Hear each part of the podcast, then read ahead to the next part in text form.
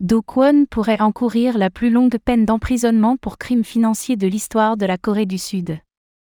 Do Kwon, le fondateur de Terraform Lab, risque d'être condamné à plus de 40 ans de prison en Corée du Sud pour sa responsabilité dans l'effondrement de Terra, Luna, ayant causé la perte de plus de 40 milliards de dollars de crypto-monnaies. Les autorités sud-coréennes cherchent ainsi à obtenir son extradition, bien que les États-Unis soient également intéressés.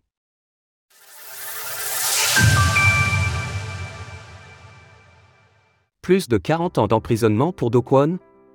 Selon une information du Wall Street Journal, le responsable de l'équipe des procureurs sud-coréens chargés de l'enquête sur l'effondrement de Terra, Luna, Dan Sung-gan, s'attend à ce que la peine encourue par Do Kwon, de son vrai nom Kwon Do-young, dépasse les 40 ans d'emprisonnement. Ce faisant, le fondateur de Terraform Lab deviendrait l'individu s'étant vu infliger la peine la plus lourde de toute l'histoire financière de la Corée du Sud, dépassant ainsi Kim Jae-in, le PDG du fonds Optimus Asset Management, qui s'est vu condamné à 25 années de prison au mois de juillet dernier après avoir orchestré ce qui est considéré comme l'une des plus grandes fraudes financières du pays. Toutefois, cela impliquerait que Do Kwon soit jugé sur sa terre natale, ce qui n'est pas encore gagné. Actuellement, les autorités sud-coréennes sont au coude à coude avec les autorités américaines afin de déterminer quelle juridiction obtiendra son extradition suite à sa récente arrestation au Monténégro pour détention de faux documents d'identité. Selon Dan Sungan, l'extradition de Do Kwon vers la Corée du Sud serait le meilleur moyen de rendre justice aux victimes lésées par l'effondrement de l'UST et du Luna. Des pertes absolument mirobolantes, plus de 40 milliards de dollars de crypto-monnaies ayant été volatilisées en un temps record. L'enquête suit son cours.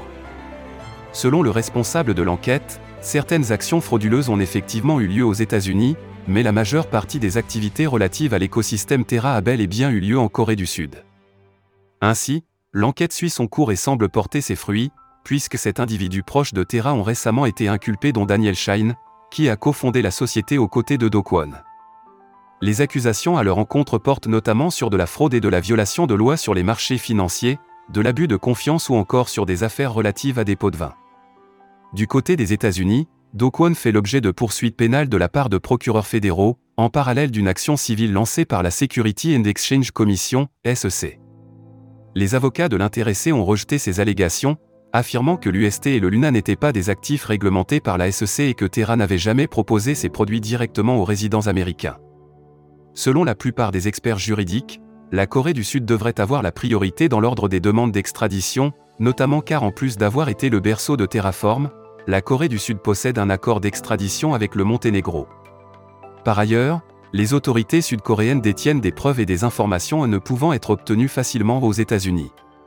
Quoi qu'il en soit, l'extradition de Do Kwon ne devrait pas être pour très bientôt.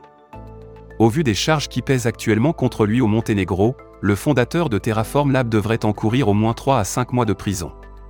Retrouvez toutes les actualités crypto sur le site cryptost.fr.